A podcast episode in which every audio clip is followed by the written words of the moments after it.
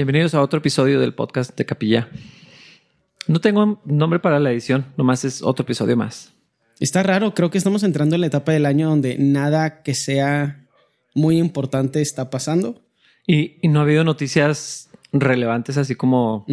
ah, Y viene algo, o sea, y viene una temporada muy intensa, entonces como Sí. que esta temporada del año se siente así. y de todas maneras como que, o sea, siempre que decimos episodio algo es pura broma, o sea, Ajá. nunca es el Sí, nombre del sí, episodio nunca hay ni nada. una edición real. Ajá, sí, exactamente. Entonces, Esta podría decir, esta podría ser la edición, en teoría estamos en amarillo. oye, sí es cierto, estamos en amarillo. No va a hacer ningún cambio. Es que no se te hace raro que la iglesia se acomoda sola. O sea, no hemos tenido el problema de nunca pasarnos el número, porque a pesar de que no hacemos eso de que reserves tu espacio y cosas por el estilo, am, la gente que se siente y se sabe en peligro potencial, pues se queda en su casa. Sí, Entonces, solo se acomoda. sí, como, como des- desacelera todo alrededor, la, la iglesia resiente es- esa, esa baja de- Ujú. en la actividad. Entonces, a- además, está, ya hemos hablado mucho de esto, sobre todo eh, el año pasado, pero está bien ambiguo lo, lo que se dice y, y no hay restricciones tan claras Sí. como para, para tener que hacer algún ajuste, ni siquiera en, en- en el asunto de los niños ni nada así. Sí. ¿Por, por qué crees que no todas las iglesias hacen lo que nosotros? ¿Qué cosa? De, en cuanto a los espacios. Leer la Biblia. Leer la- Quise decir en cuanto a las restricciones. O sea, esa idea de tener una silla de aquí a un metro literal y no aceptar niños ni viejitos eh, a estas alturas de... A ¿Qué- veces- ¿Qué es? A mí me da la impresión de que es una combinación de miedo en el liderazgo y proyección de miedo de la congregación. Porque todas las personas hacemos lo que creemos que es correcto. Eh, y por lo general no sabemos si estamos equivocados. O sea, nadie actúa Sí, sobre claro. el error consciente. Eh, pero, o sea, ¿será que somos imprudentes nosotros? O No creo, eh, más bien creo que somos, en mi opinión, hemos sido muy eficientes en la manera en que hacemos las cosas, porque poner todas las sillas y separar a la gente con, con los, las cositas que ponemos entre sillas, a mí se me hace mucho más eficiente porque también estamos considerando que no hay mucha gente que pueda venir a acomodar las sillas entre semana para... Cambiamos a verde, cambiamos a amarillo, cambiamos a rojo, o sea, no es, no es tan fácil hacer eso. Entonces creo que estamos pensando mucho o se revela mucho la fe que tenemos y la esperanza que tenemos de la normalidad. Eh, pusimos todas las sillas porque eso es lo que queremos tener, todas las sillas. y aún así nos faltan. Ah, no, claro, pero, pero eso demuestra que no estamos siendo imprudentes. Yo creo que lo que demuestra es que somos eficientes, esa es nuestra mentalidad. Entonces, en vez de pensar que se va a ver feo tal vez con esos trapitos encima de las sillas o lo que sea, como se llaman esas cosas, los cuadritos esos que ponemos, pensamos, tal vez no se ve tan bien como nos gustaría, pero pues no vamos a tener que venir entre semana a volver a reacomodar todo. Pues podemos utilizar ese tiempo de otra forma, podemos servirnos de otra forma en vez de estar acomodando sillas. Claro, además que el Ministerio de las Sillas es mi ministerio. Entonces, Ándale, bueno, yo no sí. quiero estar acomodando sillas cada vez. Pero, pero a mí no se me hace que sea imprudente. Yo creo que también no somos una iglesia con cultura de mucho miedo. No considero que somos una iglesia con cultura de impertinencia o que somos indiferentes a- al peligro potencial de salud y lo que sea. O, o rebeldes, como sabemos que vienen así de que ajá. no, el gobierno no nos va a decir qué hacer, vamos a Sí. abrir todo el año. Eh, Y, y la neta, no, no estamos en una situación de opresión religiosa como para reaccionar de esa forma. Mm, pero también creo que nos estamos tomando tan a la ligera como se puede toda esta situación, siendo precavidos y cuidadosos. Pero en Cristo el- miedo nunca es la respuesta y creo que eso se ve en la manera en que tenemos los servicios. Sí. Y no asumimos lo peor, que creo que eso es un error para un cristiano y señala falta de fe. Asumir lo peor, o sea, de no sé. Cambiamos amarillo, eh, hay que empezarle a hablar a la gente para asegurarnos de que no vengan. En vez de asumir que la gente es prudente, que tienen cierta madurez, que no son fariseicos y que no se van a poner a gritarles a los que sí vienen. O sea, la iglesia se ha acomodado sola. Sí, eso es, eso es interesante. También tenemos un espacio grande, techos altos, o sea, todo se siente muy diferente. Yo lo que no sé es cómo reaccionaríamos en el otro edificio. Bueno, definitivamente si no nos hubiéramos cambiado. Y eh, pe- pensé mucho en esta decisión. O sea, teníamos cuatro meses aquí cuando viene la pandemia, ¿no? Entonces pensé mucho en la decisión eh, hacia el otro lado, si debimos haberlo hecho y mm. todo esto, ¿no? O sea, estar pagando la renta de un local enorme para que estuviera vacío, la posibilidad de la culpa y todo eso. O sea, fue, un, ejercicio prolongado en, este sentido, pero no había considerado cómo nos hubiera afectado la pandemia estando en el otro lugar. Probablemente en las finanzas hubiera sido más desahogado, pero a la hora de regresar el espacio hubiera sido uh, problemático es poco, probablemente. Decir. ¿Cuántos servicios habríamos tenido que tener? Sí, y hubiéramos podido tener más servicios tomando en cuenta la cultura de voluntarios regresando, eh, o sea, no sé, probablemente hubiera sido, no, yo no nos hubiera ido muy bien. Yo tengo la certeza de que las dificultades, que también son dificultades percibidas porque no, pues aquí estamos y no damos renta. Entonces no podemos decir que ha habido un problema real de dinero. Bueno, o sea, se ven otras áreas definitivamente, se ven otras cosas que provocan estrés, eso es real, pero no, no creo que, que podemos decir, pues allá habría entrado lo mismo y habríamos gastado menos porque a lo mejor habría entrado menos. O sea, es muy extraño la manera en que Dios en su pues, perfecta soberanía acomoda todas las cosas yo creo que el hecho que tengamos un espacio mayor, que, que tengamos a través de este espacio que Dios nos dio, la libertad de tomar muchas decisiones, de aumentar la calidad de, de, los servicios como lo hicimos. Porque yo también estoy pensando, ¿cómo se verían los servicios en el otro capilla? No se verían como se vieron aquí, no se podrían ver como se vieron aquí. Definitivamente. Porque el espacio estaba muy limitado, aún para un video. O sea, ahorita sabemos. Sí, temas de profundidad en la cámara con las columnas ahí atravesadas. Exactamente. Ahora sabemos cosas que no sabíamos en ese momento que a lo mejor no habríamos considerado. Eh, Dios acomodó todas las cosas de una forma que. Pues a quién más se las vamos a adjudicar. O sea, definitivamente Dios hizo algo increíble en eso. Sí, sí, es muy extraño. Eh, asombroso, pero es extraño. O sea, lo que vivimos, cómo termina siendo el resultado de lo que Dios tenía trazado, eh, no sé, ha sido... Y considerando los otros planes que habían de cómo quedarnos allá, hacer la puerta diferente, la entrada por otro lado, o sea, había buenas ideas, pero pues Dios tenía un plan perfecto para nosotros. Sí. Y estamos aquí, dude, y es raro. Y apenas lo podemos llenar y nos hace falta mobiliario para que la gente se sienta como en casa, pero ahorita no regresamos a la normalidad. Yo uh, no dejo de pensar, Dios quiere bendecirnos y lo está haciendo y no lo deja de hacer creo que hay una parte donde la iglesia tiene que aprender a invertir en el reino, mm. pero es algo que cada quien tiene que sentir individualmente. Y si no lo sientes como individuo, pues ningún líder te va a obligar a hacerlo. Sí, e, es que lo podemos enseñar y lo podemos modelar, pero no podemos coercionar a nadie. Y creo que esa línea, en teoría, es muy fácil de, trazar, pero la práctica nos dice otra cosa. Y no estoy hablando necesariamente de mí o de capilla, sino hablando de la iglesia en, un sentido más amplio, eh, la, línea no es tan fácil donde empujando porque las finanzas están fallando, hicimos un compromiso, lo que sea, y de pronto eh, ya estás del otro lado, coercionando y manipulando tal vez las cosas. Sí. Está... ¿Sabes qué? Qué respeto yo de la manera en que se hacen las cosas aquí y particularmente de cómo tú has pastoreado la iglesia a través de este tiempo complicado. Y no me voy a poner de la mesuelas, relájense. Eh, no hablaste de los diezmos. Mm. Ni una sola vez. Eso es gracioso, dude. Es gracioso porque es una terrible idea desde la perspectiva humana, pero no somos nada más humanos. en el peor año de la iglesia. En el peor año de la iglesia. Dude, y eso tiene que decirnos algo de parte de Dios.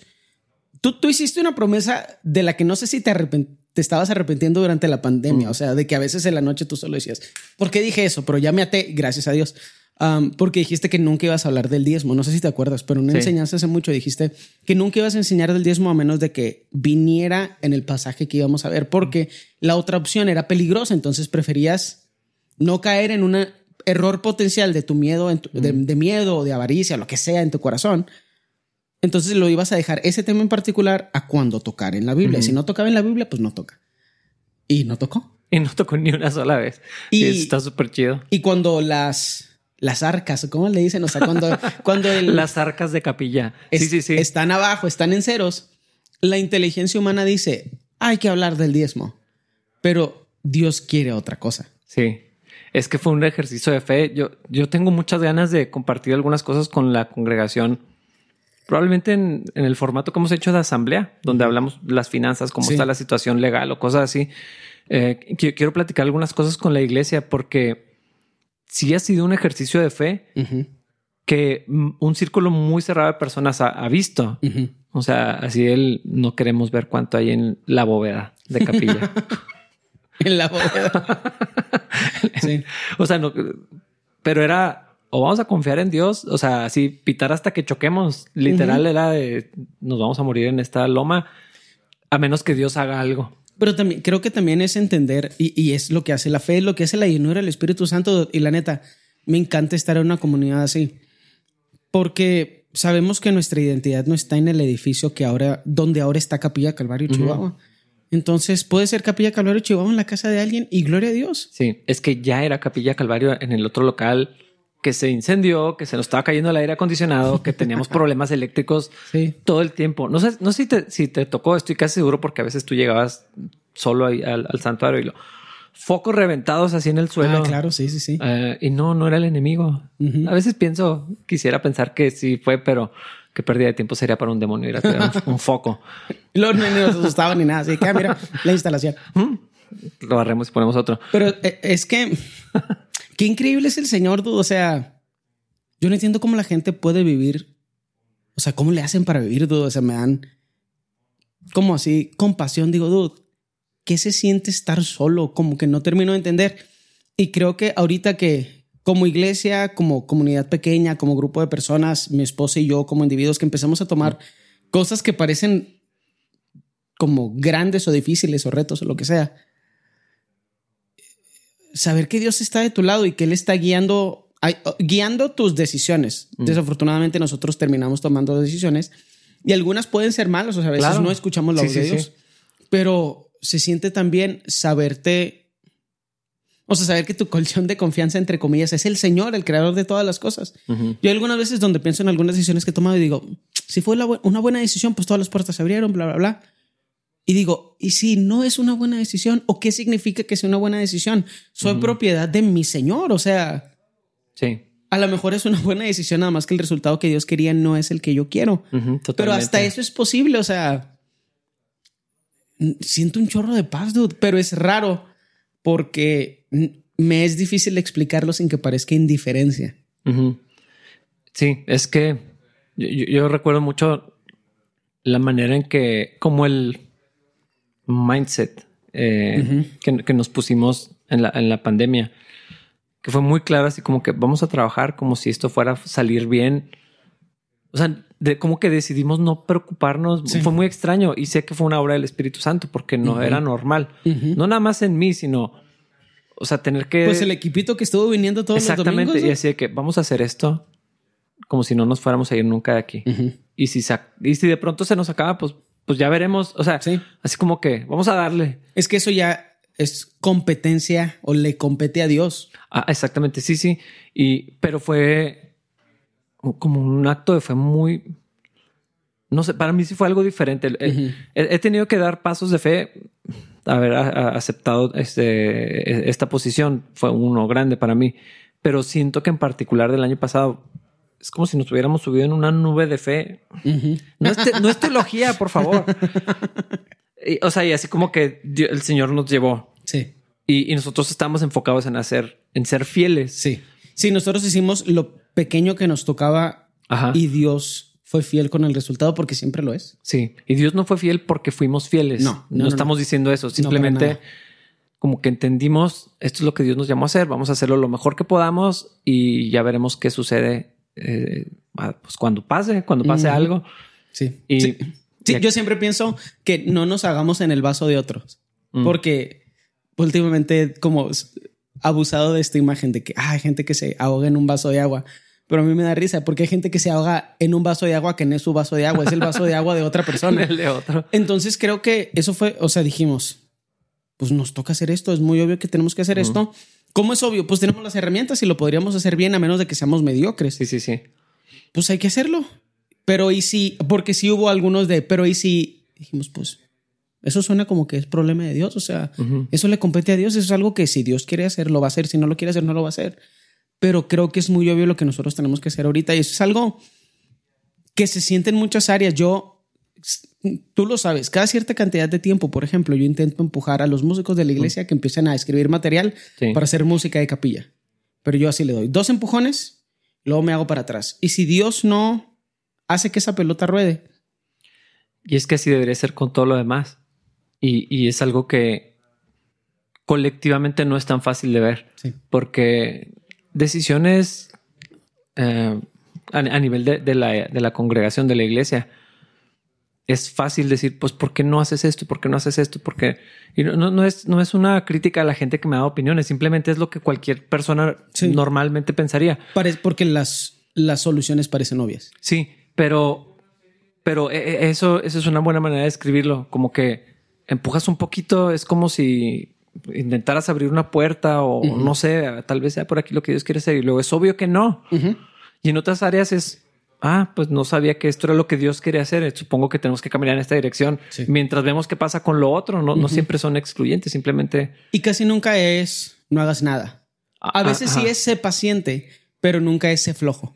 Ajá. Y eso, pues también, o sea, ya tengo 33 años. Yo sé que no soy tan grande o lo que sea, pero tampoco estoy tan chavo.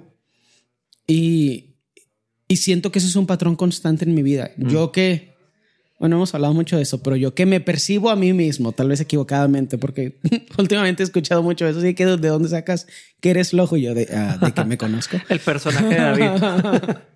Ah, pero, pero esa persona vive en mi cabeza, o sea, es la imagen que tengo de mí mismo. De mí mismo. Eso es un pleonasmo. Bueno, es la imagen que tengo de mí. Y pienso mucho que si. Que, que, podría haber terminado en un lugar diferente si Dios no me hubiera empujado mm. a cierta actividad. De una forma sobrenatural, él me empujó a invertir en la comunidad, a hacer varias cosas que no se me habrían dado naturalmente y que solo parecen naturales porque la gente ve lo que Dios hizo en mí hoy y no se imagina en quién fui. Entonces, mantenernos activos, mantenernos productivos, se me hace una parte tan importante de nuestra existencia como humanos. Sí. Y poder participar de, de la construcción del reino de Dios. Él es el capataz pero poder participar, o sea, de que, ah, mira, yo pinté esa esquina, como que se siente raro. Y eso sucede aquí en el templo, sucede en la vida de la comunidad, pero también sucede afuera, o sea, en algunas áreas donde somos de bendición para personas, eh, pues en otras comunidades.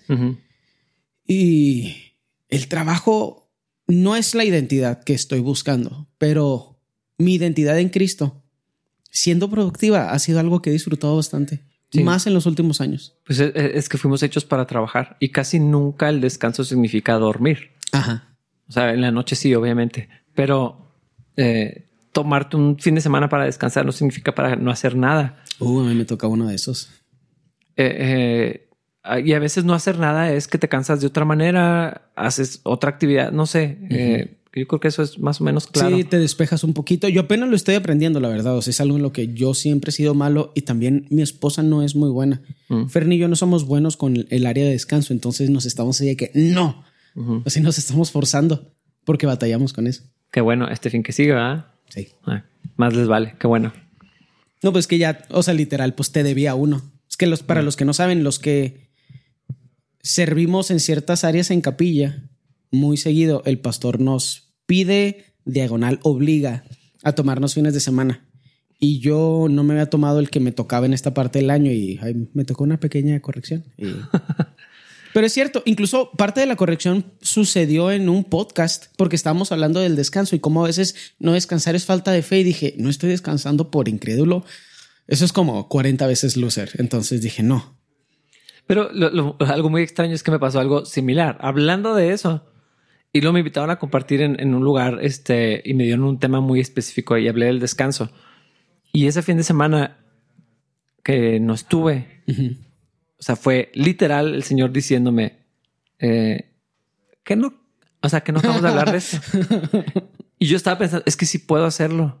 de, una manera era una rebelión disfrazada, o sea, no era intencional, no era que me sintiera ah, probablemente venía de orgullo de una manera escondida. No sé qué era, pero fue así como que es que te estoy diciendo. Pero, pero es que Dios es un padre amoroso, pero también es duro, justo y recto y perfecto. Entonces te dice, sí, dude, sí, gracias por tu sacrificio. Relájate. Cristo en la cruz. Que o sea, ya, ya el sacrificio, sacrificio fue hecho confía en mí. O sea, el Señor dice eso, confía en mí. Y, o sea, yo entiendo que es, o sea, porque sé exactamente por lo que pasaste, porque yo a veces lo siento respecto a la alabanza, Mm. pero no porque crea que yo hago falta en la alabanza. Más bien es porque siento una responsabilidad rara de, pero pues esto es lo que hago. Sí, sí, sí. Y es así de que, ah, no, tu identidad no está en lo que haces, tu identidad está en mí. Sí. Tú lárgate a descansar que te hace falta y vas a ver cómo Y, y es que todo va a salir lo, bien. lo pienso como un coach. Ajá. A veces no manda a alguien a la banca porque necesite descansar. O sea, es porque te dije que lo hicieras. Ajá. Sí. O sea, porque sí. Y al mismo tiempo, las habilidades y los dones de otras personas se ponen en, o sea, se ejercitan gracias a que tú estás descansando. O sea, lo Exacto. podemos ver con Gabo, lo hemos visto conmigo, lo hemos visto con Raúl. O sea, eso es una, eso es algo que está chido. E insisto, yo creo que sucede aquí de una forma más sana de lo que sucede en otras iglesias donde a veces el pastor es tan aprensivo que no deja que nadie haga nada. Pero al final de cuentas, todo tiene que apuntar hacia la glorificación del Señor. Entonces, claro. pues si nosotros nos quitamos del medio, se vuelve más obvio que el Señor es el que es glorificado. Y no es que sea lo que queramos hacer, simplemente a veces, a- simplemente a veces creo que también es que no queremos aceptar nuestra limitante humana. No sé si te pasa eso. Sí, Como sí, que hay sí, algunas cosas donde tengo que descansar y me da pena ser humano, me da vergüenza mi humanidad. sí. E- Es que ver la, la fragilidad. Ajá. Eh, o sea, yo literal estoy viviendo una, una Ajá. etapa donde está en evidencia lo frágil que es mi cuerpo. Y no es por mala salud, no es porque me he descuidado, No. No es... Probablemente es la edad, pero ni siquiera esto, o sea, creo que ni siquiera es eso. Bueno, pues no parece ser Al- eso, el diagnóstico no dice eso. No, este parece que es irrelevante a todos esos factores. Es nomás pues porque soy humano Ajá. y, y- y disfunciona el cuerpo y, y somos así de- de papel, así un hombrecito de castaña. O sea. Sí. eh, es, es bien interesante, pero eso nos lleva a una dependencia de Dios más profunda, a, a un asombro de Dios también de, de ver cómo Él hace las cosas. Y, y yo lo veo en la, en la iglesia y me siento de verdad, no, no es como, no lo estoy exagerando. Sí. Me siento bien bendecido de no estar y no pasa absolutamente nada. Sí.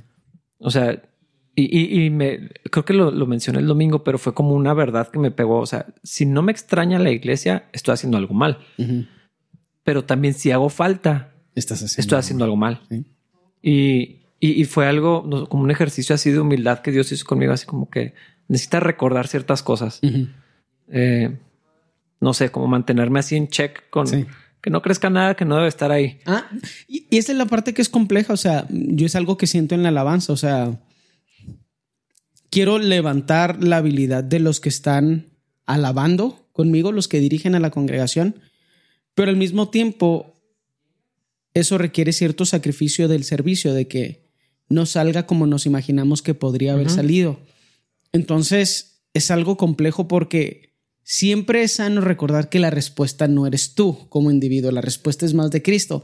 Y muchas veces la respuesta está fuera del fin de semana, o sea, Sí. muchas de las cosas que, que- que han sucedido a nivel alabanza con la iglesia, eh, lo que estoy notando es que mi inversión en mi servicio al Señor necesito enfocarla más en, los, en la semana que en el fin de semana, porque en el fin de semana o sale o no sale.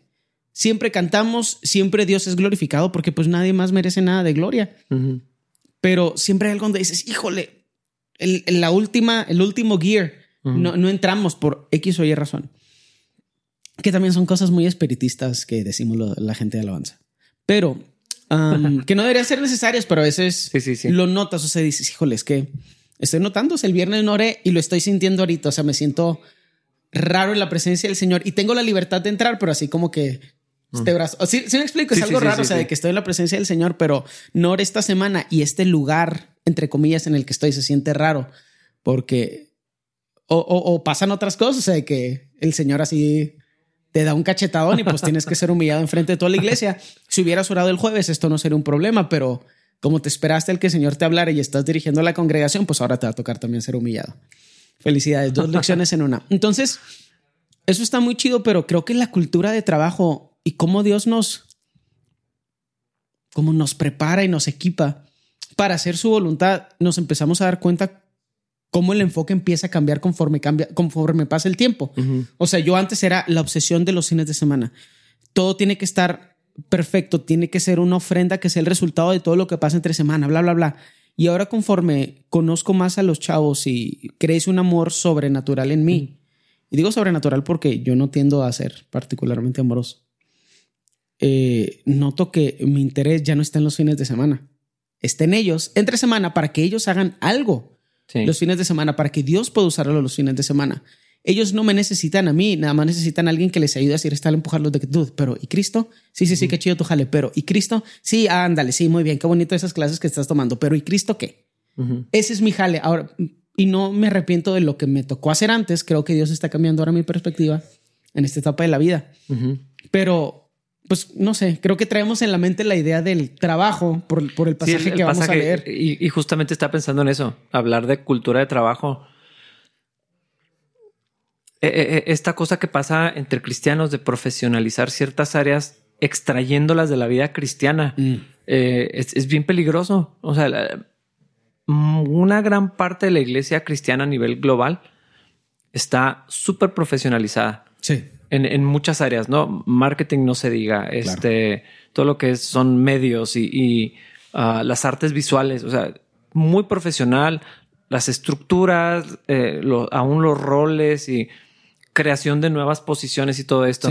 Muy profesional, pero, pero la cultura de trabajo tiene que desprenderse de la Biblia o sea, no hay área de, la vida cristiana que no pueda desprenderse de la Biblia. Y, lo dice la, misma palabra del Señor. Toda la escritura es útil para instruir, para todo esto. O sea, nos, nos equipa. Tenemos todo lo que necesitamos para la piedad, para la vida y la piedad. Sí. O sea, no dice para la vida espiritual, mientras pues allá en tu familia o allá en tu trabajo. Y, y Pablo está hablando de, esto en esta sección de, la carta. Habla a los esposos y a las esposas, habla a los padres y a los hijos, y ahora habla a los patrones y empleados. ¿Qué te iba a preguntar, ¿qué opinas de esto? Porque habla de esclavos y amos. ¿Crees que estas verdades son aplicables 100, 100 a 100 o uno a uno entre empleados y empleados y, supervisores o, o patrones? Patrones y subordinados, bla, bla, bla. Bueno, vamos a leerlo, si quieres y luego platicamos de eso, sí, mejor. Porque yo diría que, que básicamente sí, de hecho, nomás aquí es más intenso porque eran esclavos literal. Eh, pero voy a leerlo en Efesios 6, versículos 5 eh, al 9. Dice, esclavos obedezcan a sus amos terrenales con profundo respeto y temor, sírvanlos con sinceridad, tal como servirían a Cristo. Traten de agradarlos todo el tiempo, no solo cuando ellos los observan. Como esclavos de Cristo, hagan la voluntad de Dios con todo el corazón, trabajen con entusiasmo, como si lo hicieran para el Señor y no para la gente. Recuerden que el Señor recompensará a cada uno de nosotros por el bien que hagamos, seamos esclavos o libres. Y ustedes, amos, traten a sus esclavos de la misma manera, no los amenacen. Recuerden que ambos tienen el mismo amo en el cielo y Él no tiene favoritos. Esto que dice esta sección definitivamente no veo cuál sería la diferencia de un empleado a un esclavo o un patrón y un dueño. Tal vez la única diferencia es que la subordinación es un poquito más voluntaria. Probablemente. o sea, porque pues un esclavo no tiene esa es opción. Un, es un esclavo, no se puede ir a su casa, pero... Que por cierto, deberíamos hacer el paréntesis de que... Y odio tener que hacer este paréntesis y todo. O sea, literal, lo aborrezco. La Biblia no está diciendo que la esclavitud es algo que Dios ame. La, la Biblia no está promoviendo la esclavitud, o sea, por favor, no hay que ser ridículos. O sea, si vamos, si vas a ser tonto, hay que mantenerse callado. O sea, es, que acabo de tener una conversación al respecto y la, neta casi me duele así esta parte en la cabeza de que obviamente no, dude, la, la Biblia y Dios ah, a través de su palabra nos conoce cómo somos los humanos y nos encuentra donde estamos y dice, ahí como estás, sin importar la situación, puede ser de bendición. Es que esto es bien importante considerando toda esa cosa de justicia social. Porque el Evangelio de la Justicia Social, que no es el de Cristo, que no es el de Cristo, diría, ¿cómo puedes hablar de esclavos? Primero, libera a los esclavos, primero hay que abolir la esclavitud y entonces podríamos presentar el Evangelio. ¿O cuál Evangelio existe si sigue siendo un esclavo? O sea, como que se hace esa falsa dicotomía. Pero lo que la Biblia dice es, aún si eres esclavo, y tal vez tu situación no cambie. puedes servir. Es más, sírvelos con gusto.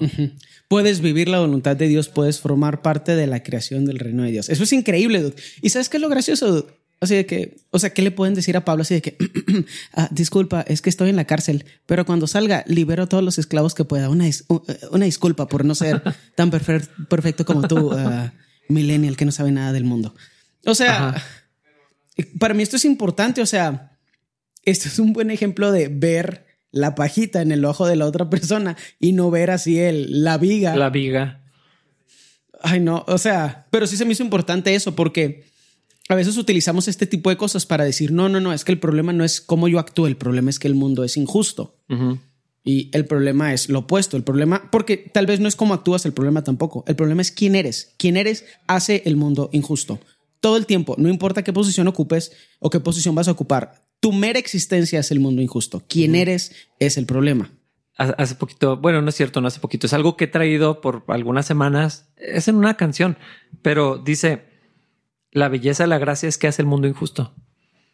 Mm. Eh, es otra perspectiva porque precisamente, y tú lo has dicho un montón de veces este, con respecto a tu vida, pero yo lo, pienso en la mía. ¿Por qué, ¿Por qué, todo esto? O sea, es injusto para los demás, eh, pero pues es la gracia de Dios y, sí, y, en, eh, pues es algo poético, obviamente, no es una verdad bíblica, pero lo, que está diciendo es... Sí, hace que parezca injusta desde la perspectiva humana, humana. que nada más es Exactamente. horizontal. Pero, pero cuando vemos algo como esto, o sea, poniéndonos en la posición de un esclavo, no tengo idea cómo debe hacer eso. O sea, no me atrevo a decir que sé ni que puedo eh, imaginarme. Nomás puedo hacer un ejercicio mental de pensar estar en la, condición de un esclavo, no tener la libertad para ir a mi casa, hacer lo que me dé la gana. O sea, hay, alguien que es dueño literal de mi vida. Pero viene el evangelio a mí y, lo que me dice no es eh, si estás en Cristo, tal vez la eh, hora para que te liberen. O sea, no dice nada como eso. Dice, no nada más eres esclavo de esa persona, eres esclavo de Cristo. Entonces, sirve a Cristo mientras tienes que servir a tu amo. Punto. O sea, si, la otra, si, si mi amo fuera cristiano, pues bueno, hay otra instrucción para ellos, pero y si no, y si nada cambia, y si sigue siendo injusto, y si me maltrata y todo esto, lo que el Evangelio trae a mi vida es esa identidad de soy esclavo de Cristo y entonces independientemente de mi condición social, económica, mi estado civil, las circunstancias, mi enfermedad, los problemas que tengo en la vida, eh, estoy llamado a, servir porque soy siervo de Cristo y entonces lo voy a hacer con gusto y aún si estoy obligado a hacerlo, lo voy a hacer de buena gana y, y como sirviendo al Señor. Perdón. Tuvimos un pequeño detalle técnico. Alguien no voy a decir nombres. No puso el cargador de la Que Dios lo bendiga. que Dios lo bendiga. Sí, que me bendiga más. más y más abundantemente. Está, estaba diciendo, estamos hablando de ser, o sea, somos esclavos de Cristo. Sí. Pero eso no, no se ve alterado por las circunstancias, ni dónde vivimos, ni nada. Eh, eh, compartí el podcast donde hablamos de la sujeción de la esposa. Ajá, claro. Y por primera vez en no sé cuánto tiempo eh, tuve algunas respuestas. Ah, claro, sí, sí, sí. Y ustedes vieron de una, pero otra persona me puso más o menos como la esclavitud. pues a mí no me gusta pelearme y la verdad no, no, se me hace productivo ponerme a pelear con personas en, en redes. Pero pienso, es que no está hablando amos sometan a sus esclavos, como nunca dice esposos sometan a las esposas, ni pastores sometan a las ovejas. La, la sujeción a la autoridad tiene que ver con Cristo. Sí. Porque es quien soy. Sí. Si soy siervo de Cristo, me puedo sujetar a una persona que no necesariamente o no siempre merece mi respeto. Y eso es los padres, el esposo, los pastores, los patrones.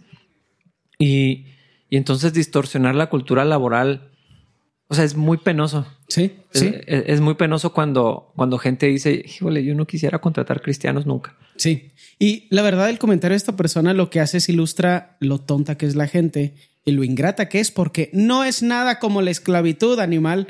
No es nada como la esclavitud. O sea, ¿qué, qué, qué te pasa? ¿Estás enfermo o qué? No es nada, no es más o menos o de ninguna forma similar a la esclavitud. La esclavitud es otra, cosa, habla de lo ingrato que somos los humanos y de lo mucho que nos comparamos para arriba en vez de compararnos para abajo, porque compararse para arriba se llama celos y envidia, compararse para abajo se llama gratitud. Mm. Eh, entonces, así somos los humanos, es algo normal, es algo que se espera fuera de Cristo, obviamente. Para un cristiano ese tipo de actitudes, eh, lo más mínimo son necias, pero probablemente son falta del poder del Espíritu Santo en nosotros. Y revelan un montón de cosas bien. Totalmente. Y la verdad es esta no estamos abogando porque te quedes en un trabajo que no te gusta o donde tu jefe es abusivo y cosas por el estilo. Lo que estamos diciendo es ten cuidado de tus motivaciones, porque hay muchas veces que es cierto en la cultura, particularmente aquí en Chihuahua, en la cultura de la maquiladora, donde a veces no hay mucho, no hay buena claridad de cuáles son las expectativas. Entonces empezamos a poner sobre nuestros supervisores o nuestros superiores presiones que en realidad nosotros nos pusimos a nosotros mismos. Si tienes que pagar una renta muy cara, un carro muy caro y no sé, tienes que pagar la inscripción de tus hijos, su material y su mensualidad en la escuela y es muy cara. Y tú tomaste todas esas decisiones y agarras un trabajo que a lo mejor no te gusta tanto porque tú te pusiste todas esas decisiones, eh, tú tomaste, perdón, todas esas decisiones y te pusiste todas esas cargas y luego le adjudicas todo eso al villano de tu jefe, pues eso es un error de análisis, porque realmente fuiste tú el que creó esa presión, presión y ahora tienes que soportar la esclavitud que tú creaste, no a tu jefe, a tu estilo de vida. Es que eh, decimos, todas las cosas pasan por algo, a veces es por tontos. Mira, casi siempre. Dios trató eh, eh, esta área conmigo hace muchos años, he hablado mucho de eso en otras situaciones. Y parte del resentimiento que había en mi corazón, la falta de gratitud y estas cosas tan ofensivas para el Señor y que me da vergüenza, tenían que ver con el medio laboral para mi carrera. Oh, claro. Pero yo no, o sea, ¿quién escogió esa carrera? Entonces quejarse de que es que la maquila es muy absorbente, pues no estudies ingeniería. Uh, ¿Por qué estudiaste esa carrera si sabes que vas a ir a trabajar en una maquila? Eh, pero no está, no es tan obvio. O sea, yo estaba ahí y entonces era tenía una idea irracional de, cómo se iba a ver el mercado laboral en esa carrera. También tenía un plan que no salió. O sea, haber estudiado diseño era en mi plan de vida, era mi primer carrera. Mi, plan real era estudiar arquitectura después. Qué nerd. Sí, por tonto. Ah, la, realidad es que no podía pagar en ese momento arquitectura, pasaban varias cosas, pero ese era mi plan. Ah, no, yo no quería ser diseñador gráfico, yo quería ser arquitecto. Salieron las cosas mal, pero como quiera, yo escogí esa carrera. Nadie me dijo que, que, la escogiera. No investigué exactamente cuánto se paga aquí, dónde puedes trabajar como diseñador en, la ciudad de Chihuahua. Entonces, esa, esa cosa que había en, en, mí por los salarios, por las opciones de trabajo, pero ¿de quién, de quién era culpa? Porque estaba culpando a los dueños de negocios o de agencias o a mi jefe por la vida que yo estaba llevando. y, es muy extraño hacer eso. Pero es muy natural porque usualmente le adjudicamos al poder maldad. Ajá. O sea, a esta persona podría darme más porque tiene mucho. Y es, en primer lugar, ¿a qué te refieres con mucho? ¿Por qué crees que está disponible para dártelo? O sea, ¿quién crees que paga la renta, la luz, los servicios? A veces asumimos que la cantidad de dinero que entra es la cantidad que el dueño se embolsa y no nos damos cuenta a veces en muchas situaciones, especialmente de empresas más pequeñas, donde, o sea, no, no hay para darte un aumento. Pero, ¿y si fuera? Ese es el problema. ¿Qué haces diferente para merecértelo? Porque si hicieras algo mejor, ¿no estaríamos en una mejor situación? Y luego, como dices, o sea, a veces vemos muy injusto mi salario por el auto que trae el jefe. Pero el mercado laboral nos enseña que eso es lo que se paga en tu carrera, eso es lo que se paga en tu, en tu nivel de conocimiento, de, de, experiencia, lo que sea. A veces no. Y entonces... O a veces el jefe es un terrible administrador económico y se compró un carro que él tampoco puede pagar y él vive la misma esclavitud tonta que tú vives. Ah, pues Felicidades a los dos. Pero, pero a veces el problema es un, es un, problema de identidad en muchas de estas situaciones. No, totalmente. Una falta de revolución, una falta, una, una rebeldía eh, como pintada de justicia personal o alguna cosa rara. Es bizarro, la verdad. Pero siendo libres, nos esclavizamos a la cultura laboral de otra persona, a la cultura laboral de una empresa, a las expectativas sociales de nuestro grupo. Y por lo tanto a compromisos que no podíamos sostener. Eh, eh, es algo que he tratado de hablar con, con parejas recientemente porque no era tan obvio para mí antes. Eh, antes de que se compren una casa y dos camionetas al tope de su capacidad actual, busquen otra manera, o sea, algo que puedan sostener más adelante. es más, ahorren, obviamente. Sí, o sea, tengan cuidado a lo, que se embarcan. Es, el, crédito no es, no es tan fácil conseguir y como quiera los, saturamos, o sea, nos vamos al, tope. Ah, empiezo a trabajar inmediatamente, que es lo que hace una persona promedio, un profesionista promedio, en cuanto empieza a, ganar un, sueldo. ¿Dónde, ¿Dónde se va ese recurso? Ah, cuando, cuando la mayoría, no estoy diciendo que todas, pero la mayoría de las parejas cuando se casan se llenan de compromisos al tope de su capacidad y luego no hay vuelta atrás, no hay vuelta atrás porque son créditos de un carro, en el, pues son cinco años, como quiera, pero 25, 30 años de una casa que... Cinco años es un montón.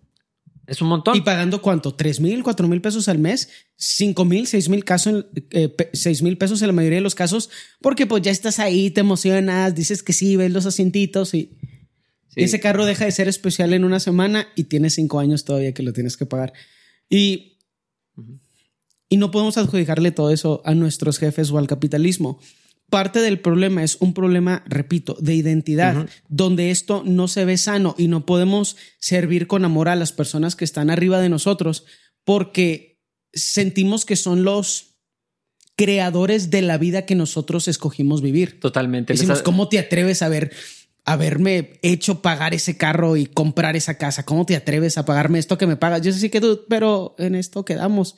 Yo no sabía que te ibas a ir a comprar, que te ibas a ir a llenar de créditos que ocupan todo el espacio que ocupa tu sueldo. O sea, pues eso de, de, quién es responsabilidad.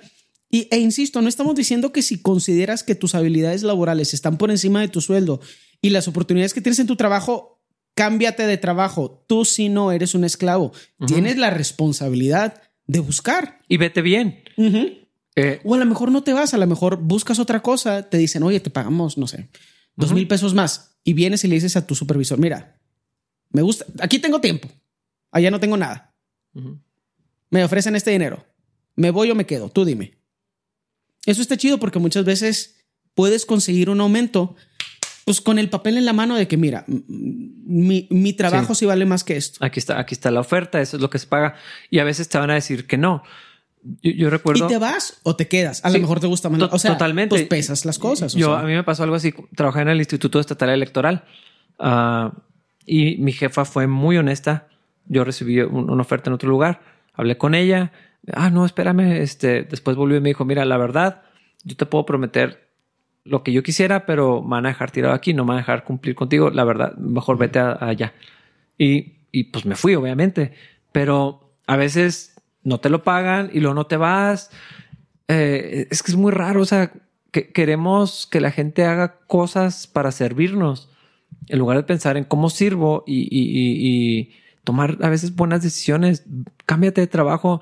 Pero mientras eso pasa, o aún si te quedas, estamos llamados a dar lo mejor de nosotros. Totalmente, cuando te ven y cuando no te están viendo, porque tu identidad es hacer las cosas para el Señor. Y no es si te pagan eso más, no es, aún si tu, si tu salario fuera injusto en comparación con el mercado laboral y no, y no consigues otro trabajo, o tu jefe, o ya tienes un compromiso, lo que sea, que no se pueda tener lo que quieres. no, no tenemos permiso de ser negligentes, de, de malversar los, los, recursos que nos dan. O el tiempo por el que te pagan. De, abusar, de, llegar tarde o llegar y no hacer nada, no cumplir con las expectativas, no dar extra, porque también eso, es algo que estamos llamados y extra se puede ver de mil formas diferentes, ¿no? Y que sea real, no el extra falso de la cultura otra vez de la maquila chihuahuense. Y ahorita podemos entrar en eso, pero, pero a mí se me hace, eh, se me hace importante que, haya congruencia y que le pidamos al Señor sabiduría, porque para mí la mayoría de las cosas que aguantamos en el trabajo tienen que ver con los compromisos crediticios bajo los que estamos o los estándares socioeconómicos que queremos proyectar. Eh, sobre todo ese último. Porque te digo la neta, Dud, ah, a mí y a mi esposa nos va bien económicamente y no gastamos tanto. Y lo que hay, hay varias razones por las que no gastamos mucho, pero tenemos un presupuesto considerablemente bajo, más bajo que el de mucha gente que conozco. Eh, comparando áreas donde pues estamos iguales. Sí, sí. Y podríamos gastar más si no lo hacemos. Pero, eh, pero es que Porque no pasa nada si no gastas más. Es que la cultura, la, cultura en Chihuahua, ¿no? no puedo hablar de otras, en algunos es peores, en otros es un poco menor, pero es de al tope de tu capacidad y mucho más. Sí. Que parezca. Y que se vea, o sea. Exactamente, que parezca. Ropa nueva todo el tiempo, yo, pero. Que parezca que, que ganas más. Ajá. O sea, e, e, es, esa cultura. Sí, cierto, sí, sí, sí. O sea. Sí, bueno, no sé. Yo a lo mejor. Yo a lo mejor estoy en el opuesto extremo, pero. También mi, ámbito laboral es diferente, bla, bla, bla, pero a veces pienso, ¿por qué tienes tanta ropa? O sea, a veces mm. no puedo dejar de pensar en eso. O sea, ¿por qué tienes tanta ropa? O sea, ¿qué, qué, qué, qué estás haciendo? O sea, insisto, yo estoy en el otro lado. O sea, yo me gusta como, o sea, me gusta que los pantalones mm. sean cómodos. Entonces los entreno a mi cuerpo. Entonces uso uno nada más. y probablemente me compro uno cada dos años y es el único que uso. O sea, si, si, si estás pensando, David trae el mismo pantalón ayer, sí, definitivamente, porque también lo traía exactamente el mismo hace un mes. Pero también para eso son los pantalones de mezclilla. Exacto. No, y, y cuando está lavándose este pantalón, ando en short y no salgo de mi casa porque probablemente es un short del que, no estoy orgulloso. Así de que oh, necesito llegar en cinco minutos y no tengo nada que ponerme. Literal. Pero, y entiendo, claro, las expectativas de diferentes mundos laborales son diferentes. Pero mi punto es, ¿cómo permitimos que la ropa, el carro, el celular, el celular sea nuestra identidad, dude? Y luego te esclavizas tú solo a tus posiciones materiales. Es, que eh, eh, esto sí, sí creo que tiene que ver con algo totalmente espiritual, que tiene que ser algo de identidad forzosamente. Perdón. Cuando vas a comprar algo, un vehículo, un celular, pues siempre es más fácil y esa es la labor de ventas, ¿no? Claro, claro. Eh, pero ya está ya está moldado por toda una cultura. O sea, realmente la labor de ventas no es tan complicada en ese sentido, porque nomás tiene que empujar un poquito más para que te compres el carro que sigue o otra cosa más chida, un teléfono. Eh, pues quién no quiere tener un teléfono bueno, pero, pero no es un teléfono bueno. Este es un teléfono bueno. Mm. Tiene como este, eh, este tal vez es de hace como cuatro años y luego como tenía el, el Apple Care. Sí. me dieron otro como por mil pesos. Estuvo muy fregón.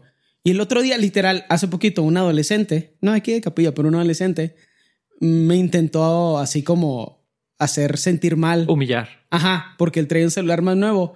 Y se me hizo muy gracioso, o sea, porque por varias razones, porque pues tenemos círculos similares. Yo sí que mm, yo sé cuánto ganas.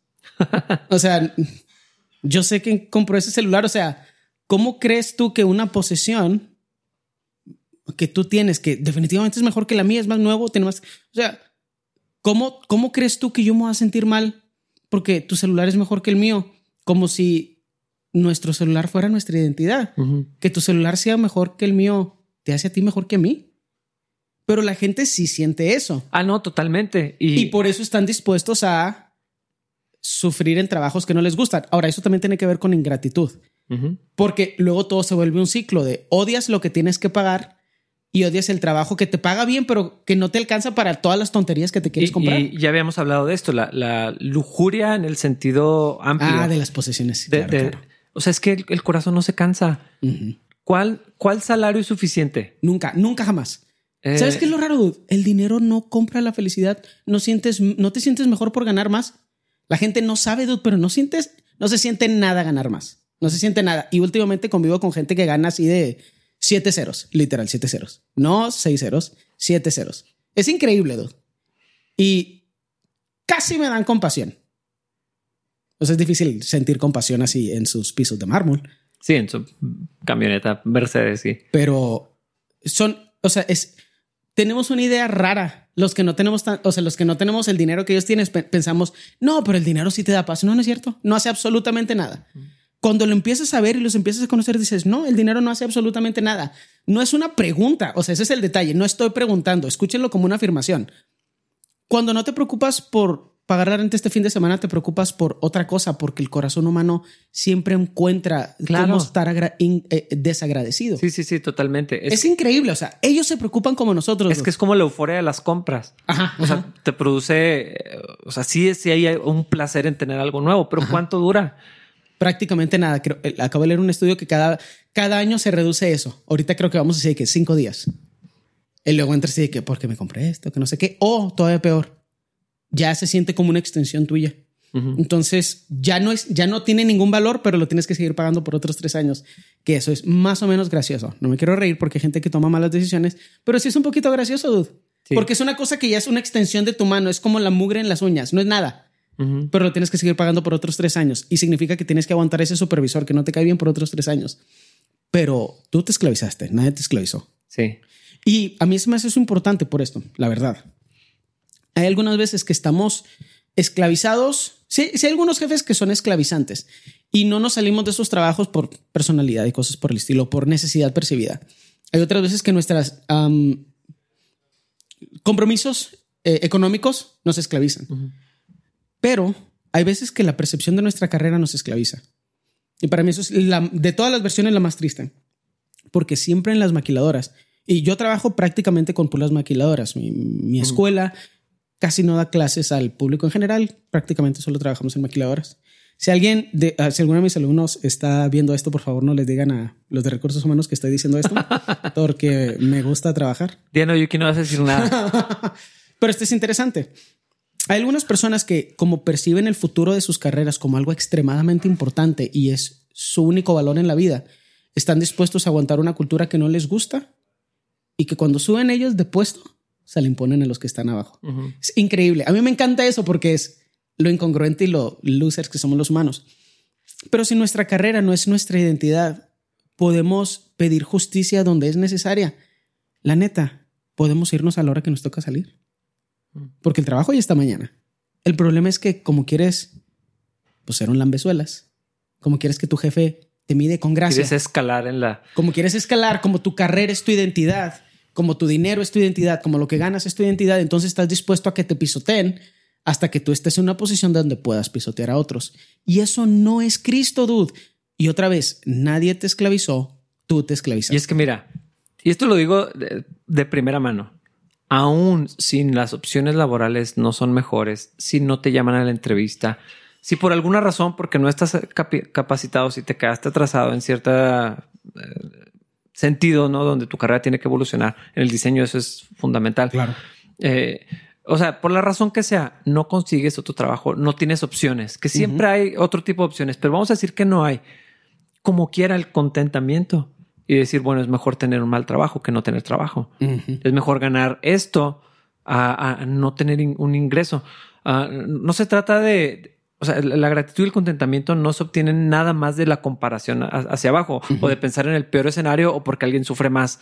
Pero, pero, eh, y creo que lo que está diciendo aquí es allí donde estás, así con lo que ganas, si no tienes opciones o si sí las tienes, eh, o sea, servir al Señor de todo corazón, tener contentamiento, poner tu identidad en Cristo, en quién eres, recordar que esto es pasajero, no permitir que las cosas del mundo compitan con nuestro amor por Cristo.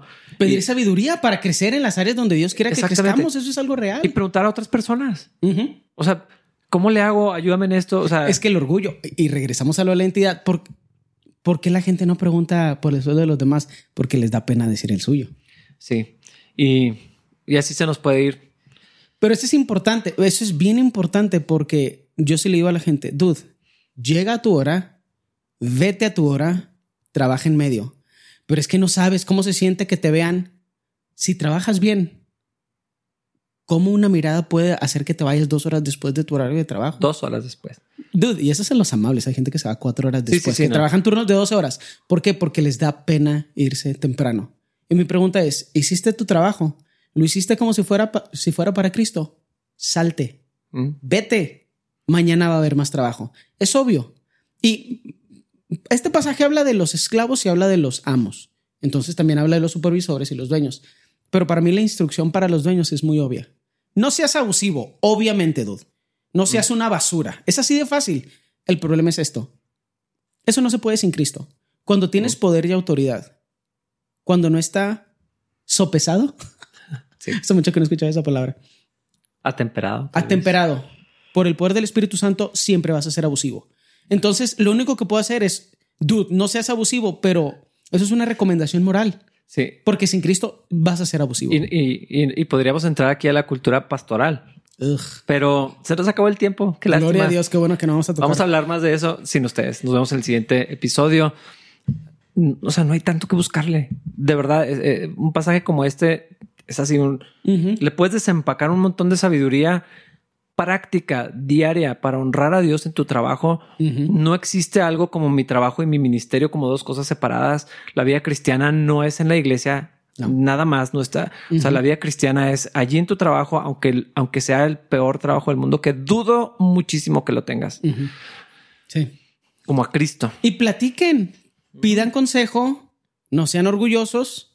Sí. Y es, más, es, más, o sea, quieren hablar, invítenos un café y platicamos con ustedes. Mejor. Bye. Nos vemos en el siguiente episodio.